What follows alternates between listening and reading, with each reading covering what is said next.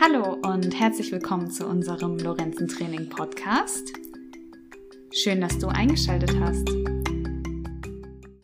Heute mit Daniel, unserem Sportwissenschaftler. Und mit Janine, unserer Gesundheitsmanagerin. Hallo Daniel. Hallo Janine. Heute spannendes Thema Fasten.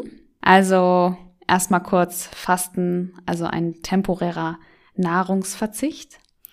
Und wir wollen ein bisschen darüber sprechen, ja, vielleicht über die Methoden und auch, wie das überhaupt entstanden ist und ob das überhaupt gesund für uns ist und im späteren Verlauf natürlich auch, ob das uns vielleicht sogar beim Abnehmen hilft. Ja, und dazu mal kurz, es gibt ja verschiedene Methoden. Viele haben schon mal von dieser 16-8-Methode gehört, also 16 Stunden Fasten, 8 Stunden darf man essen zum Beispiel, oder Heilfasten, wo man eine Woche lang fastet und alles im Flüssigen zu sich nimmt und keine festen Bestandteile, also sowas wie Suppen oder Tee. Und es wird auch immer wieder davon berichtet, dass es gesund sein soll, weil das Menschen ja früher auch getan haben, dadurch, dass sie bestimmt Phasen hatten, wo sie nichts zu essen haben.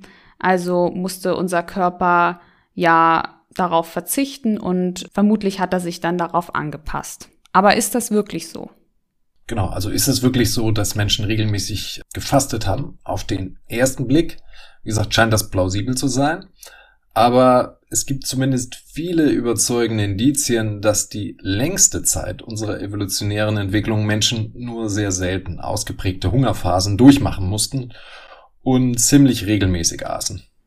Aber könnte es nicht auch anders gewesen sein? Also unsere Vorfahren hatten vielleicht ja auch mal kein Jagdglück oder widrige Umstände und auch mal Zeiten, wo sie keine Nahrung sammeln konnten und infolgedessen mussten sie ja hungern oder lebten eine gewisse Zeit auch von ihren Fettreserven. Und wenn die Umstände wieder günstiger waren, wuchsen für spätere Zeiten wieder die Fettreserven an für die nächste Phase. Mhm. Genau, das, äh, das meinte ich schon. Das klingt unheimlich plausibel, aber ich spinne mal diese Vorstellung weiter, bis wir bei der Karikatur landen, dass unsere Vorfahren nach dem Erlegen eines Mammuts vor dem Lagerfeuer sitzen Mammutsteaks grillen aus verschiedenen Quellen haben wir aber zuverlässige Daten, dass die von dir beschriebenen üppigen und kargen Phasen mit der Entwicklung der Landwirtschaft entstanden. Also statt Nahrung mühsam über viele Kilometer zu erjagen und zu sammeln, konnten die sesshaft gewordenen Menschen jetzt domestizierte Tiere halten und anbauen.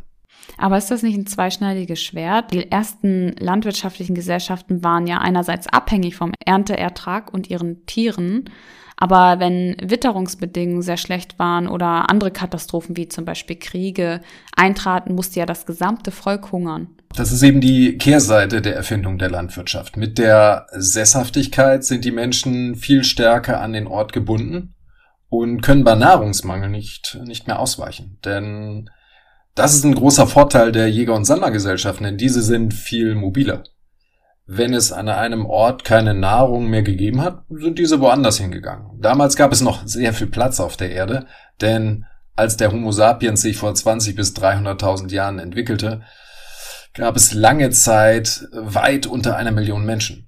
Hm, zudem kennen Jäger- und Sammlergesellschaften eine Fülle verschiedener essbarer Pflanzen und Tiere. Wenn die Zeiten weniger gut sind, weichen sie auf andere, nicht so nahrhafte Lebensmittel aus. Zum Beispiel essen sie dann mehr Knollen und Wurzeln, die sie mühsam aus dem Boden ausgraben müssen. Gibt es noch andere Daten, die wir über Jäger und Sammler haben und die ihren doch dann recht guten Gesundheitszustand zeigen? Ja, die gibt es. Also eine ganz, eine hervorragende Größe können wir sozusagen direkt an den Knochen ablesen. Also das ist die Durchschnittsgröße und die ist mit dem Sesshaftwerden tatsächlich gesunken. Das kann man sich so herleiten, dass vor allem durch eine ausreichende und regelmäßige Versorgung mit genügend Nahrungsenergie, äh, dass das natürlich die wichtigste Größe ist, wie gut wir wachsen. Und spannenderweise haben erst die Europäer, also wir sind alle erst mit der industriellen Revolution wieder so groß geworden wie unsere Ahnen. Und Vielleicht auch noch ein spannender Befund, die Jäger und Sammler, wie zum Beispiel die Hatze aus Tansania, deren Körpergewicht ist erstaunlich konstant über die gesamte Lebensperiode. Also wirklich vom Erwachsenen bis zum, bis, ja, bis ins hohe Alter, wiegen die fast immer das Gleiche. Das ist ja wirklich interessant. Also das Gewicht spielt nicht Jojo oder wie wir das auch oft Jojo-Effekt nennen. Das haben die dann nicht? Ja, tatsächlich. Also die Forscher, die wirklich jahrzehntelang mit denen zusammengelebt haben, die haben wirklich festgestellt, dass die immer ungefähr das Gleiche wiegen. Also die wurden ja regelmäßig von denen vermessen. Und das würde man ja eher erwarten, dass aufgrund des schwankenden Nahrungsangebots und unterschiedlicher Anforderungen das Körpergewicht sich eigentlich auch ständig verändern müsste. Da könnte man sich jetzt fragen, wie machen die das? Aber wie gesagt, für ihr konstantes Körpergewicht müssen die Harzer nichts tun, denn das regelt gewisserweise ihr Gehirn oder genauer gesagt ihr Hypothalamus. Und dieser führt tatsächlich Buch über unsere Energieeinnahmen und Ausgaben. Er steuert Hunger und Durst und, und er kann tatsächlich in einem nicht unerheblichen Maße auch unseren Gesamtenergieverbrauch beeinflussen, indem er unseren Grundumsatz, der eigentlich keiner ist, praktisch immer so herauf und herunter regelt, dass es eben passt. Das heißt also, dass bei den, bei den Hatza das Gehirn die Nahrungsaufnahmen und den Verbrauch so steuert, dass über einen längeren Zeitraum stets eine ausgeglichene Energiebilanz vorliegt. Dadurch haben ja Männer ungefähr einen Körperfettanteil von 10 bis 15 Prozent und Frauen ungefähr von 20 bis 25. Bis vor wenigen Generationen war es auch für die äh, meisten Menschen aufgrund ihres fordernden Lebens typisch, dass, äh, und wir hatten ja auch nicht so üppige Lebensmittel ständig verfügbar. Bei, ich sag mal, bei allen anderen Menschen war es so, dass die im Prinzip ungefähr ja, ihr Körpergewicht über sehr lange Zeiträume konstant waren. Außer wenn jetzt irgendwelche Kriege oder wirklich außergewöhnliche Hungers, Hungerkatastrophen herrschten. Ja, scheint so zu sein, dass erst so in den letzten 40, 50, 60 Jahren in den westlichen Gesellschaften die Regulierung unseres Körpergewichts aus dem Takt geraten ist. Also vereinfacht können wir sagen, wir sind nicht für eine Welt angepasst, in der stets leckere, billige und hochkalorische Lebensmittel ohne Anstrengung verfügbar sind. Die entscheidende Frage lautet also, woran sind wir Menschen angepasst? Und die Antwort lautet, dass die längste Zeit Menschen an eine Menge physische Aktivität angepasst waren und dass sie für diese Nahrung auch entsprechend viel tun mussten. Hatza-Männer zum Beispiel, ne, die Forscher haben das ja untersucht, die haben äh, tatsächlich festgestellt, dass die im Durchschnitt, also jeden Tag 19.000 Schritte gehen, die Frauen im Durchschnitt 13.000 Schritte und das machen die zusätzlich zu ihrer Menge an anderen Aktivitäten, die sie noch haben. Also die müssen ja alles tragen, die graben, die klettern, dann gibt's natürlich auch noch soziale Dinge wie Tanzen und so weiter und viele andere Alltagsaktivitäten, um, ja, um zu überleben. Okay, also ich fasse noch mal kurz zusammen. Jäger und Sammler sind mobil und anpassungsfähig, sodass sie in ihrem Alltag gewöhnlich nicht gefastet haben. Das geht schon deshalb nicht, weil sie noch fast keine Vorratshaltung betreiben. Also die haben ja keine Kühlschränke oder richtig Vorratskammern. Ja, richtig, genau. Also die, man sagt, die leben von der Hand in den Mund. Also sie sammeln tagsüber etwas und verzehren einen Teil direkt beim Sammeln. Oder sie essen Teile davon und Genau, und größere Jagdbeutetiere wie Zebras kann auch mal für einen ganzen Tag gereicht haben. Genau, oder vielleicht wird das auch irgendwie luftgetrocknet und abgegangen. Aber es ist, wie gesagt, die verspeisen das tatsächlich direkt. Ne? Also die, die grillen nicht ihre Steaks, sondern. Interessant, man stellt sich das immer so vor mit Lagerfeuer und. Genau, so bei der Paleo-Diät stellt man sich das so vor. Das beste Stück wird da schön äh, sozusagen. Aber das beste Stück für die sind die fettreichen Sachen. Das sind die inneren Organe und so weiter. Ich weiß nicht, ob das heute Menschen noch machen wollen. Ja, ob das noch so lecker ist für uns. Genau. Ja. Ne? Wir sind, ich glaube, die meisten bevorzugen das nicht mehr. Mhm. Und dann kann man halt auch nochmal zusammenfassen, dass dieses Leben eigentlich ziemlich hart ist. Also sie verfügen über wenig Körperfettreserven und Vorräte, weshalb sie ständig auf Nahrungssuche gehen müssen und Nahrung aufnehmen müssen. Also fasten sie ja eigentlich auch zwischen den Mahlzeiten. Genau, ja, sie fasten zwischen den Mahlzeiten notgedrungen. Ne? Wie gesagt, die haben einfach insgesamt einen hohen Energieverbrauch und sie stecken sozusagen alles vereinfacht gesagt direkt in den Mund, weil ähm, sie ja nicht wissen, ob sie die nächsten Stunden, ja, ich sag mal, das Glück ihnen hold ist. Und das Fasten könnten wir sagen, ist genau zwischen den Mahlzeiten.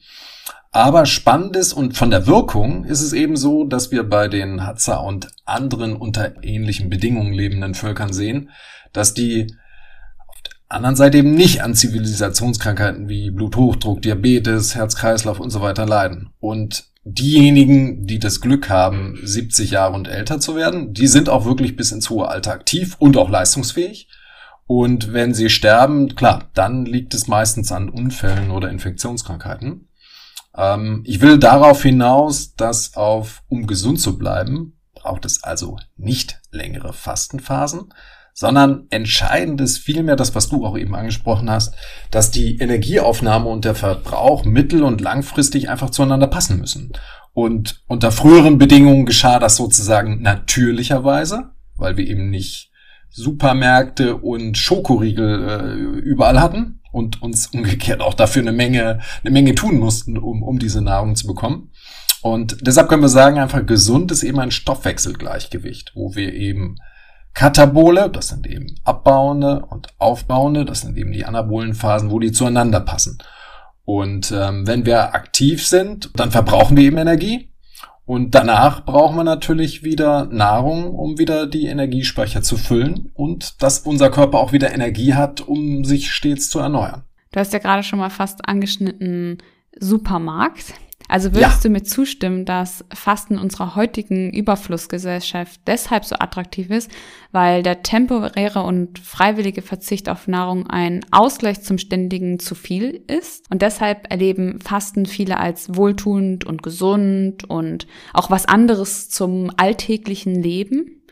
Ja, ich denke, das hat in einer Überflussgesellschaft ist Verzicht, könnten wir sagen, wieder sexy. Ja, weil genau wir ja unter diesem ständigen Überfluss leiden und das eben so, so auffällig ist. Und ich will aber darauf hinaus, dass die positive Wirkung des Fastens nicht unbedingt in der Dauer des Fastens liegt, sondern dass wir entsprechend unseres Lebensstils eben eine bedarfsgerechte Ernährung brauchen. Und wer das macht, der fastet auch zwischen den Mahlzeiten wenn er denn einen aktiven Lebensstil äh, pflegt, ausreichend. Das ist auch der Grund, warum bestimmte Gruppen eher auf Fasten verzichten sollten. Also Kinder, Jugendliche, Schwangere, Menschen mit einer Essstörung, Sportler und Untergewichtige würden dann ja unzureichend regenerieren und stark in ihre Energiereserven reingreifen müssen.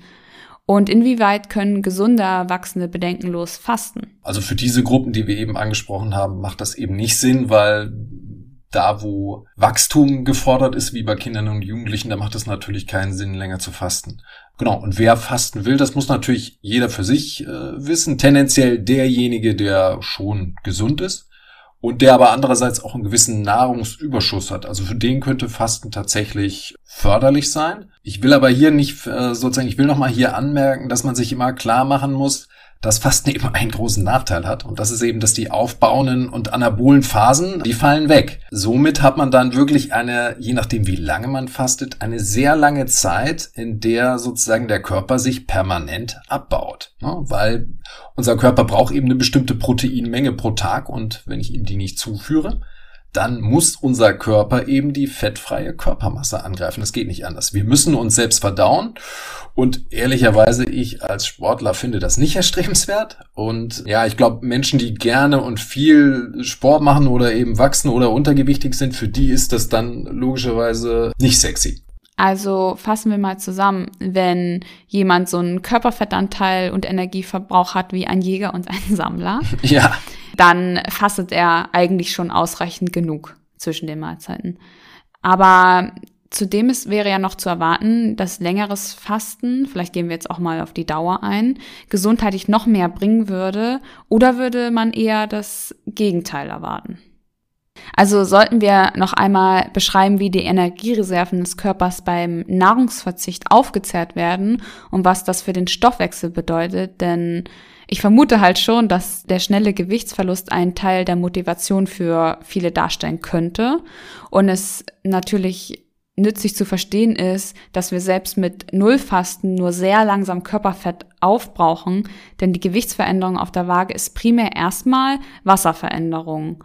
Also wie läuft das nochmal genau ab? Das sollten wir unbedingt nochmal ansprechen, denn bei allen strengen Diäten und Fasten suggeriert die Waage sozusagen immer einen schnellen Erfolg. De facto verlieren wir aber vor allem durch den Verbrauch der Kohlenhydratreserven am Anfang, die wir in den Muskeln und in der Leber haben, das sind so ungefähr 400 bis 500 Gramm, verlieren wir sozusagen auch zusätzlich eine größere Menge an Wasser, die daran gebunden ist. Und das kennt jeder, der irgendwie Reis oder Nudeln kocht, die saugen eine Menge Wasser auf. Und wenn die verloren gehen, passiert natürlich das Umgekehrte in unserem Körper.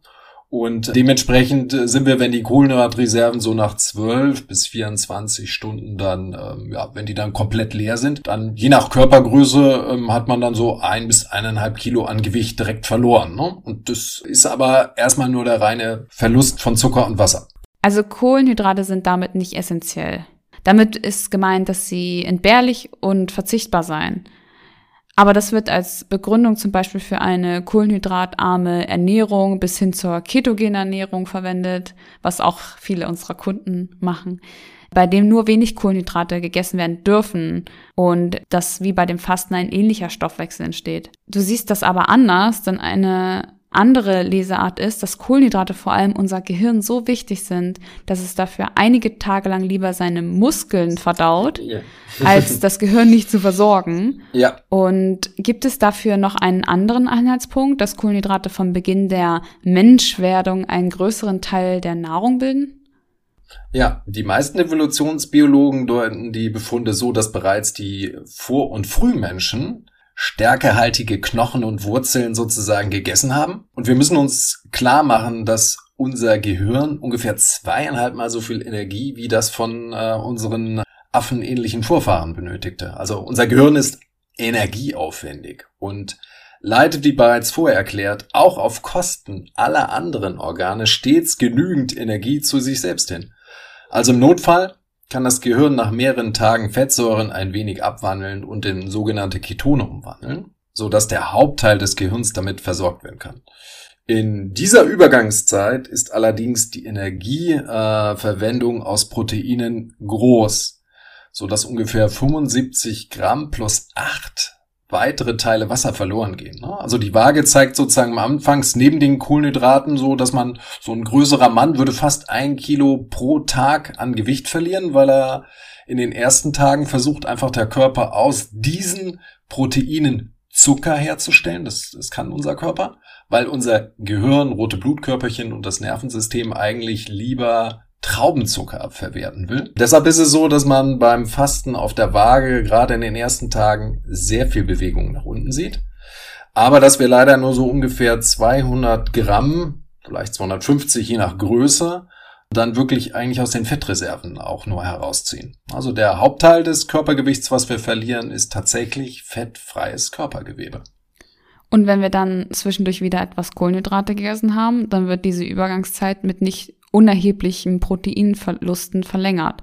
Und wir müssen annehmen, dass Menschen das intuitiv vermeiden, denn schließlich verdauen wir so unsere eigene Infrastruktur, was nicht zum Überleben beiträgt. Dafür würde auch sprechen, dass im Normalfall auch die Jäger und Sammler normalerweise durchgehend genügend Kohlenhydrate über die Nahrung aufnehmen müssen und sich nicht primär von Fett und Eiweiß nur ernähren. Genau, ne? so stellt man sich das gern bei der Paleo-Diät vor, dass die praktisch gar keine Kohlenhydrate haben. So ähnlich wie so die Inuit irgendwie nur Robben und Walfleisch essen und äh, genau überhaupt keine Kohlenhydrate gegessen hätten. Aber wenn man sich das sozusagen genauer anschaut, sieht man, dass eigentlich schon von Anfang an der Nährstoffmix auch Kohlenhydrate enthielt. Und dieses Wissen, das ist sehr spannend, ist sogar Schulbuchwissen. Ich habe diese Woche mit äh, Till Geschichte gelernt und die nehmen gerade die Frühgeschichte durch, also die Steinzeit und Jungsteinzeit.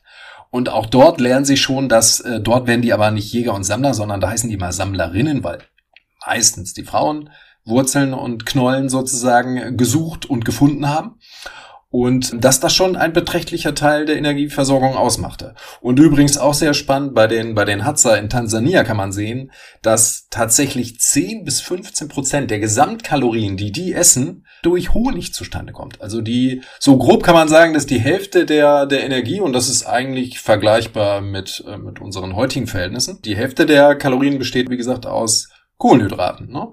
Und Zusammengenommen ähm, kann man einfach sagen, dass sie zum einen eigentlich gewöhnlich nicht fasteten und dass sie auch eine mit uns, mit unseren Gewohnheiten typische, typische Menge an Kohlenhydraten verzehren. Das war jetzt ganz schön viel Input.